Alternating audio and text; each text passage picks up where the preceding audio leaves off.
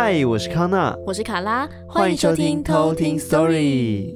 好，我们每一集呢都会叫艾瑞克关灯，因为我们很在意那个气氛。我们需要在一个对的 moment、对的灯光下，才能讲出好听的故事。没错，这个条件对。对啊，而且现在十二月了嘛，对不对？对。我不知道大家今年过得如何，就是有没有。可能真的被疫情影响啊什么的。啊、到二零二零年的最后一个月，应该有很多心得吧？我觉得。对，那今天是康纳帮我们准备故事，对不对？对，我今天讲的故事呢，它是跟还记得有一集我是讲关于绿岛的故事吗？对。这一集呢也是绿岛的故事。哇哦，对啊，我记得那时候是说那个阿璇的那个故事嘛。对，对，美美提供的故事。对，那个故事蛮惊悚的。对，然后。那一集听完，很多偷听客就一直有在下面敲碗说：“哎、欸，能不能说到更多关于绿岛燕子洞啊，或者是这样类似传说的故事？”对，所以你们的愿望我听到了。哇哦！这集呢，在后面的时候，我会跟大家讲关于燕子洞的传说。嗯，期待期待哦。对，那我先讲这个故事好了。这个故事呢，是由我们的一个元老级的投听客投稿的。嗯、元老级。对，他投稿的名称叫做那个。灶门秋豆子，对，那我就简称他豆子好了。没错，大家应该可以听得出来，他是灶门炭治郎加祢豆子，然后中间加一个球，对，根本是那个什么鬼灭之刃，鬼灭之刃的狂粉，没错，才取得出来的名字，真的。那豆子今天分享故事呢，是他，因为他自己本身算是一个半个绿岛人，他在绿岛那边有个家，嗯。对，所以他跟我分享在绿岛的故事。哦，我刚刚不是讲说他是元老级的偷听客吗？对啊，他其实听了我们故事很久了，只是直到他上次听到我们绿岛故事之后呢，他才决定说，哦，我要来投稿了，因为我有共鸣了。之前都是潜水听，对，然后现在哦，突然很切身。对，而且我看到他的故事，我就觉得，哎，其实还蛮恐怖的。虽然说他没有到很惊悚，因为我觉得他描述的挺好的，整个都很贴近。现实生活，哇哦，对，这种最可怕。但中间有一段呢，啊，等下再跟大家讲好了。好，那我们现在就来偷听 story。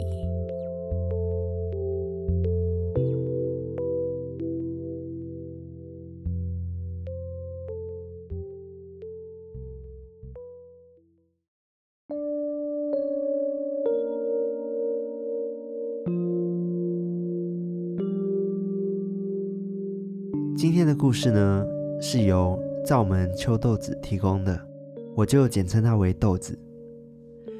豆子自己呢是半个绿岛人，因为爸妈很热爱潜水，同时也想远离城市的喧嚣，于是他们跑到绿岛盖了一间潜水民宿。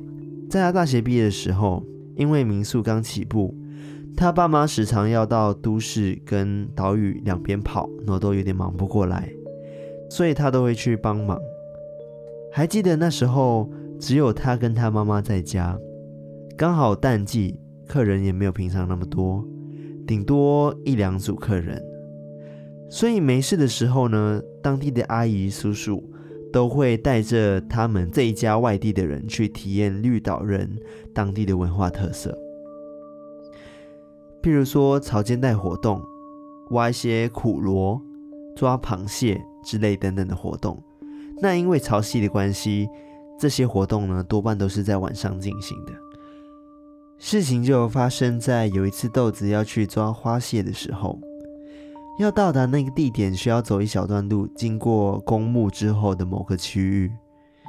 那因为他不熟悉地形，也不知道要怎么抓，常常叔叔阿姨跟他的爸妈都是收获满满，而他的袋子都是空空如也。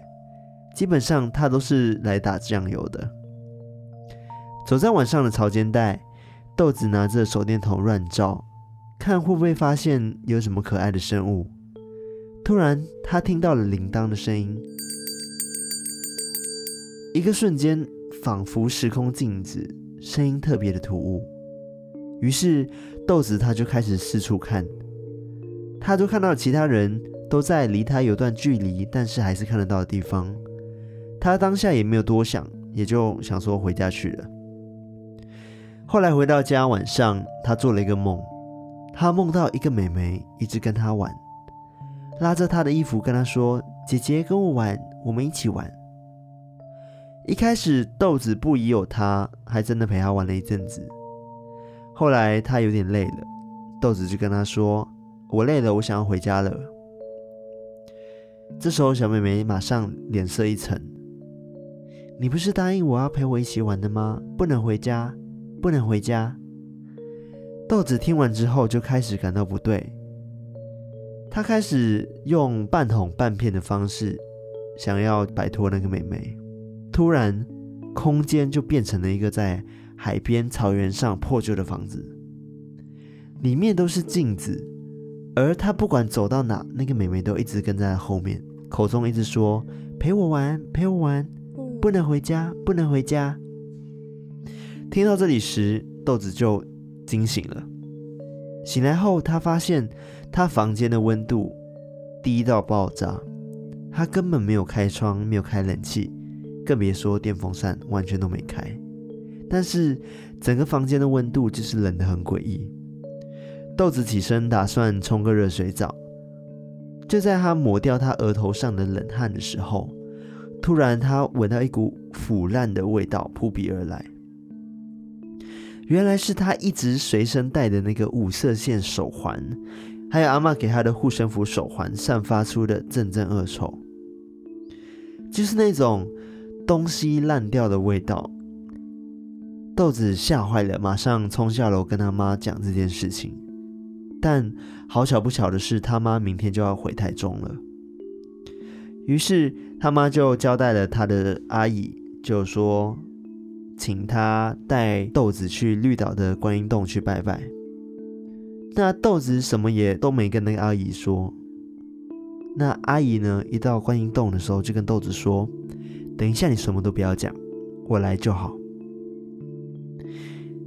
在观音洞里，阿姨口中念念有词，拔了几个筊位之后呢，阿姨就说：“观世音菩萨叫你一个礼拜都不能去海边。”豆子听完满脸问号，可是我住海边呢。阿姨眉头一皱，就说：“傻孩子，乱讲话，是说不要碰到海水的那种海边。”但豆子满脸疑惑，就问了为什么。那阿姨表示要他闭嘴，他就继续跋杯请示。后来阿姨就缓缓地说：“遇到了，是不是一个妹妹？”当下呢，豆子是整个惊呆了，直接跪下，然后双手合十，请观音菩萨保佑他。后来呢，他乖乖的一个礼拜都宅在家。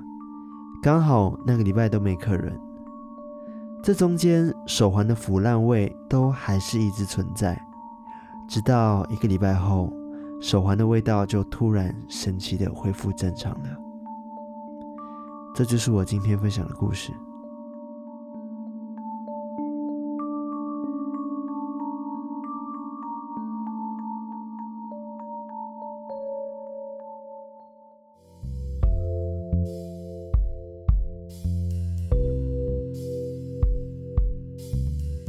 实我刚刚听到最一开始的时候，非常想笑。为什么？因 为他说改了一个潜水专用的那个民宿。不是，是他爸妈很喜欢潜水，所以他爸妈就直接在绿绿岛那边盖了一个潜水民宿。我听完就觉得哇，超有钱，多有钱成这样。哎，那个这位豆子小姐，对，要不要之后赞助一下我们去你的？哦，她是小姐？对，还是女生哦，对。要不要赞助一下我们去你民宿玩呢？对啊，就我们的，刚刚我们就有小讨论一下，然后艾瑞克就说我们的员工旅游有着落了。谢谢。首先先去潜水一波。都自己讲，都自己讲。对对，然后我还有另外一个疑问是，嗯，就是他们遇到事情之后是去那个观音洞。对对，那这个观音洞是真的一个洞穴吗？还是？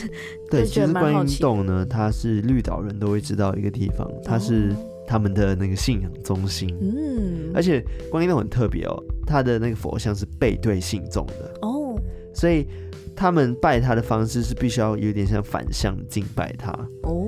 然后妙方观音洞呢，其实它是位于公馆村的一个海阶平台上，它是一个天然的那个钟乳石洞，那就是里面有一个像观世音的石钟乳，就是一种石头。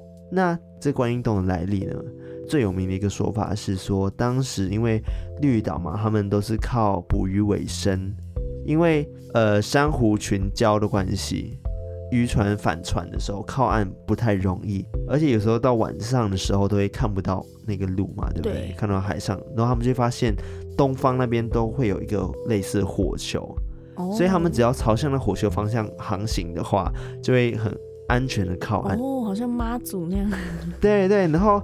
后来呢，当地的居民就开始去寻找，然后在多年之后就发现那个丛林中找到了一个洞，嗯、一个山洞，然后里面就是附了一个类似像石观音的，嗯，的一个神像这样子，嗯，所以他们就把那个地方就视为绿岛人心目中的一个信仰中心，信仰中心这样子，哦、对啊，就是那个石观音是神明，然后他们都很虔诚这样子，哦。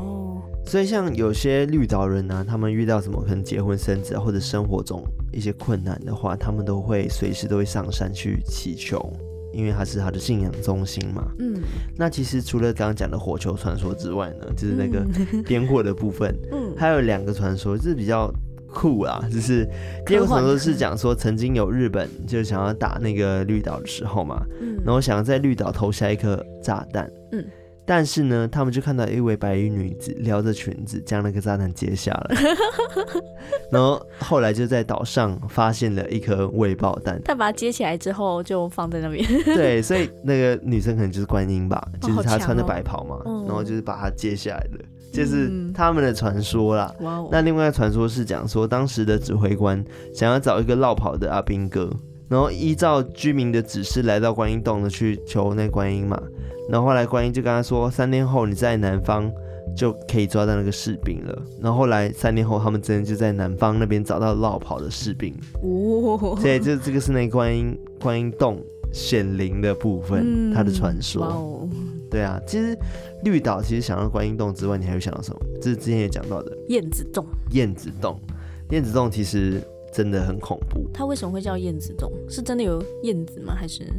燕子洞应该只是它的名字。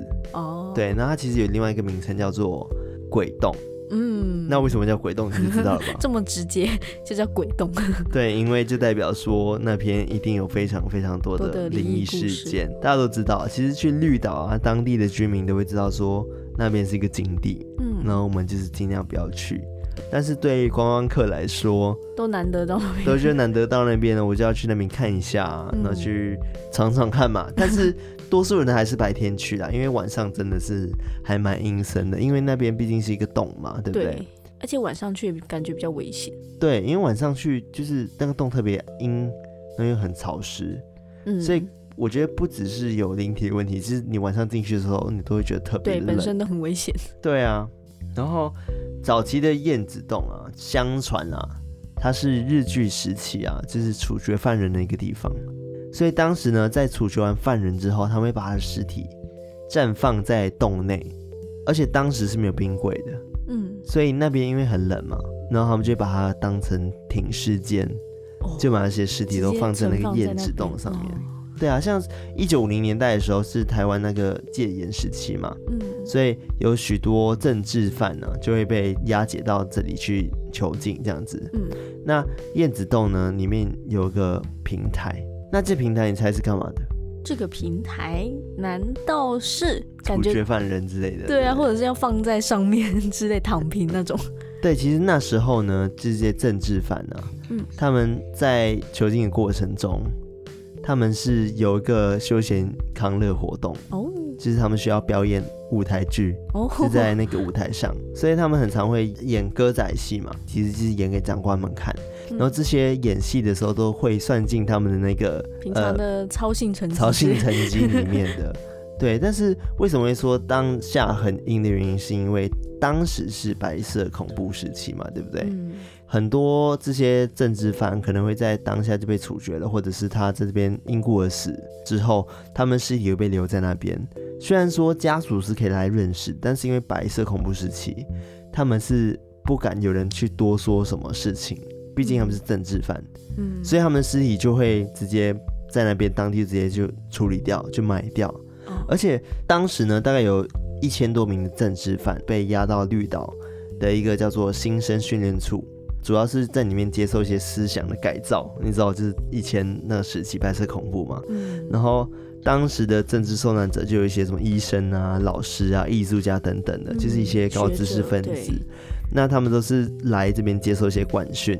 嗯。那其实呢，新生训导处那时候有分成十二个中队。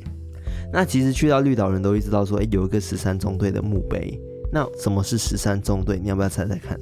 十三中队的墓碑。对，但是原本其实他们只分成了十二中队，就是那时候的政治犯，哦、在那个新生训导处那边。那多一个分队。其实第十三中队代表什么？都是死去的人哦，所以他们是一个不存在的队伍哦。然后当时呢，病死的或者是因故死亡的人都会被埋在这里，那所以他们就会直接成为这些死去人叫做第十三中队哦。哦对，所以你可以看到那个绿岛那边都会有很多的墓碑，嗯，对，那就是那个超过百名的尸体就埋在那个新生训导处下面，嗯，所以那边都可以看得到。哇，对，所以会说为什么那边那么阴，我觉得也是主要的一个原因之一。嗯，那民间流传有讲到说，那个燕子洞里面晚上哦。会听到歌仔戏的声音，主要是因为刚刚有讲过嘛，他们会在那个燕子洞里面那个平台上演歌仔戏，所以据说是他们的灵魂还在那边，所以晚上经过的时候，有时候会听到一些歌仔戏的声音，他们排练的声音，对，排练的声音，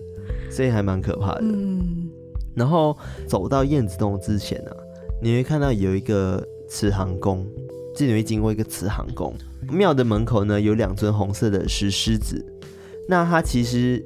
有一个故事哦，他们看到的石狮子呢，不是灰色的，一般的那种雕像不是都是灰色的吗？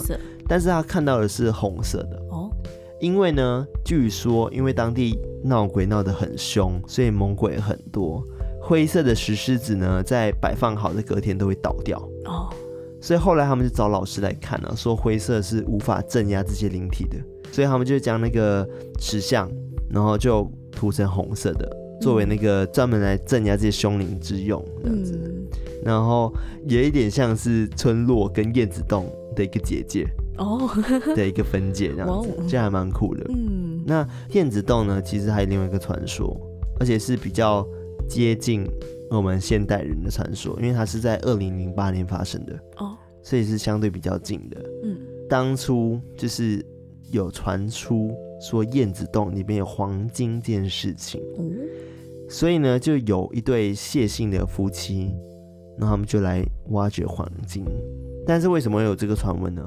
据说是当初就是刚刚讲的十一、十二大队里面，然后有一个管训的队员在燕子中采集石材的时候，他不小心把他的工具掉到那个四公尺深的那个石缝下面，所以他爬下去的时候就发现，哎，洞内有五十几块黑砖这样子。嗯，然后他把黑砖敲开来看的时候，发现，哎。这些都是黄金哦，所以因为还在管训时期嘛，再加上可能他也不想让人发现说这里有黄金这件事情，所以他就把那些黄金就是埋在洞穴里安全隐秘的地方。那结训之后呢，他就跟一个朋友叫做福伯，那多次回到这个绿岛去偷偷的去挖掘这样。那据说呢。包含了前台东的县长都一起来，就是蒋某某这样子，嗯，也来现场，然后一起挖，然后他们花了将近两千多万，然后为了要找到这些黄金，嗯，但是呢，他们不止什么都没有获得，而且有一次呢，因为发电机没有做好那个排气，嗯，害那个福伯差一点一氧化碳中毒而死，差一点，哦，还没死，就差一点害他就死去了，嗯，那福伯呢，后来直到临终前才告诉亲戚。就是谢姓夫妻这个藏宝地点，所以还会讲到说，二零零八年的时候，这对夫妻呢就带了差不多六人，想要到这个绿岛上面去挖掘这个黄金。淘金小队。对，淘金小队。原本他们是白天来挖掘这个黄金，但是后来就被发现了嘛，嗯，然后就被阻止，因为当地的一些警察还是什么的嘛，我记得是一个机构吧，阻止他们来挖黄金，嗯，然后。后来他们就偷偷的利用晚上的时间嗯来做这件事情。在他开始挖的时候呢，他怎么挖都没有看到任何的黄金。直到第三天的时候，他们挖到了人骨，就是人的骨头。那因为他们原本是住那个绿岛的一个统祥大饭店，嗯，那当时呢，除了他们六个人一起去挖掘黄金之外，他们也找了这个饭店的负责人，嗯，也是一对夫妻，然后就一起去做这个计划这样子。嗯、那就是挖的第三天呢，他们就挖到人骨嘛。然后饭店的老板夫妻都听闻这件事情之后呢，就很好奇，决定要来看一下发生什么事情。那后来老板娘就不知道为什么到那个现场的时候，他就非常的心情低落，那就会很伤心，就不自觉的一直流眼泪。被影响，你还记得吗？之前有讲过这件事情，嗯、被影响吗？那在那之后呢，老板娘每天晚上都会陪同那些淘金客一起来，就是挖掘那个黄金。嗯。就是在某一天的晚上呢，九点多的时候，就是他们在挖挖累了，然后老板娘在旁边休息。当他休息的时候，他戴的帽子覆盖了眼睛嘛，这张工地帽，一直盖下来。然后把它推开的时候呢，他就看到了洞穴满满的人站着看着他。当时他直接吓到，然后再看清楚，把帽子拿下来看清楚的时候，发现哎，明明就只有那几个淘金客。嗯。所以刚看到人都全部就消失了，然后他为了再确认自己是不是眼花，然后还把那个帽子再戴上去，然后结果一戴上去的时候更清楚了，就看到那群人又出现了。哦，好可怕！然后就是一群人这样看着他。哦，令人最惊奇的事情是，后来他们挖掘没有挖掘到黄金嘛？不是讲说他们挖掘到骨头吗？对。而且他们挖掘的是超过上百具的骨骸。嗯。然后跟一些文物，然后包含一些什么翻刀啊、红色的、绿色的玛瑙啊、玉环啊、手镯等陪葬品，就非常多。嗯，那据说呢，这次挖掘呢，他们花了两个多月的时间。那谢姓夫妇在岛上就是挖出了上百具尸体嘛，在他们运出最后具尸体的时候呢，当晚就突然下大雨。就把那个原本深三四层楼的那个山洞，直接平台直接盖满，就是等于说它有点像是已经完工了，然后那些泥土就把那些洞口就填满了。哦，就刚刚讲的他们挖掘的那些三四层楼的洞口，刚好填起来。对，所以后来他们就想说，会不会是这些灵体有点像是故意让他们知道有黄金这件事情，就一直让他们就挖，然后就把所有的骨骸都挖起来，你知道吗？嗯，因为他们也希望可以得到安葬。所以后来呢，挖掘的工作人员，然后跟其他善心人士共计到差不多二十多人左右，一同就是捐款啊，然后集资，然后就盖了一个叫做万善池，嗯，然后就是将这些百位这些先人的那些骨骸跟陪葬品，然后埋在下面，嗯，然后它的地点呢，就是在那个绿岛机场旁边的一个墓墓园这样子，嗯，所以后来他们也举办了一些超度法会，然后就是供奉这些灵魂，嗯。对啊，这这其实这个绿岛的故事啊，它其实，在可能国家地理频道或者是一些什么绿岛乡公所都可以看得到。嗯，对啊，我觉得它的故事其实还蛮，心里还蛮沉重的。对，就是一方面是有。嗯关系到就是以前台湾历史背景的一些事件，对，就白色恐怖时期，对，然后才会有造就这些可能不知名的骨骸，就才会在下面，然后引发可能之后到现在都会有的灵异事件。对，其实那边我是没有亲自的去过啦，就是绿岛，但我其实还蛮想要自己去亲眼去看一下这个洞穴。嗯、对啊，但我没有，我没有，对，白天的时候我没有说要挑战晚上这件事情。对。因为我觉得还是可能真的是因为那边阴气很重，然后那边有那么多曾经那么多的人过世在那边。嗯，对啊，好，员工旅游，马上有着落。要靠那个豆子哦，豆子小姐。对，豆子小姐，到时候 就靠你了。好，我今天跟大家分享的故事呢，我觉得比较不像是一些民间信仰的科普，反而是。讲到燕子洞跟观音洞的简单一个介绍，嗯，对，但我觉得，嗯，跟台湾本土还是有关系。对，我觉得是没错，只是没有讲到那个民间信仰的这一块，比较反而是历史的一些轨迹，然后研发到现在可能会有的一些事件这样子。对，听到观音洞其实很有趣，因为据说那个观音是。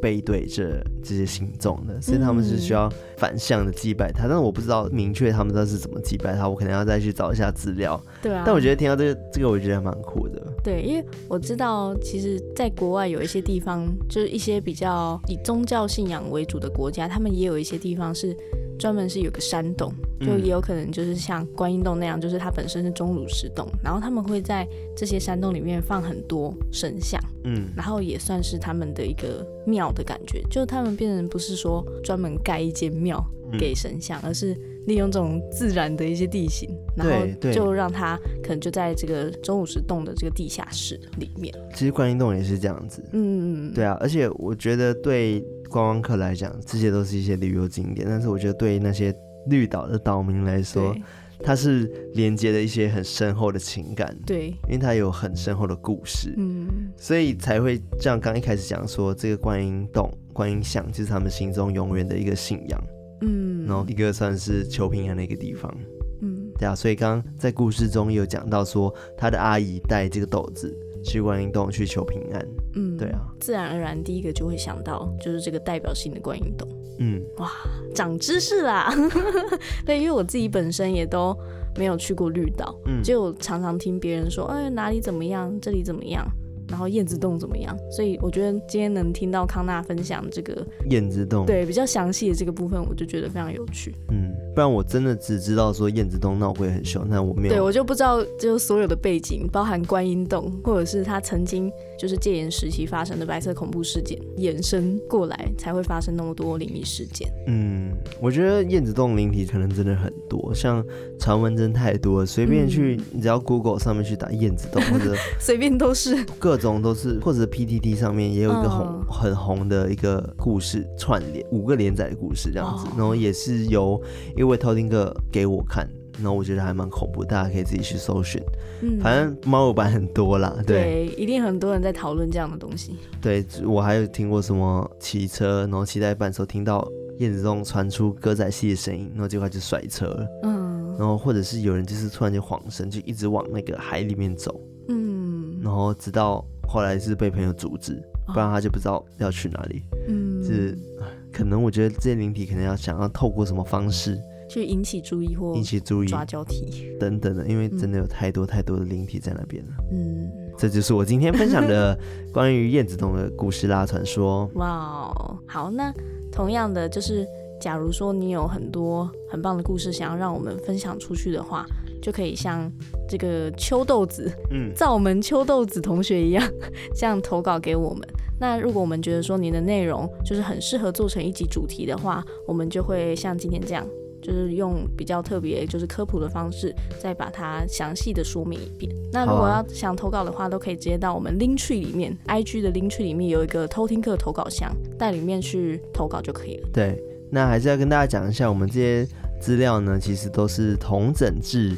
网络上各大文章或者是一些电视节目等等的，对，因为说法不一啊，对，说法不一，所以我稍微 都会统整一下给大家知道。那如果你有想要补充的，也欢迎在我们的 Telegram 或者 Instagram 下面去留言补充。没错没错，那我们就下次再来偷听 Story，拜拜。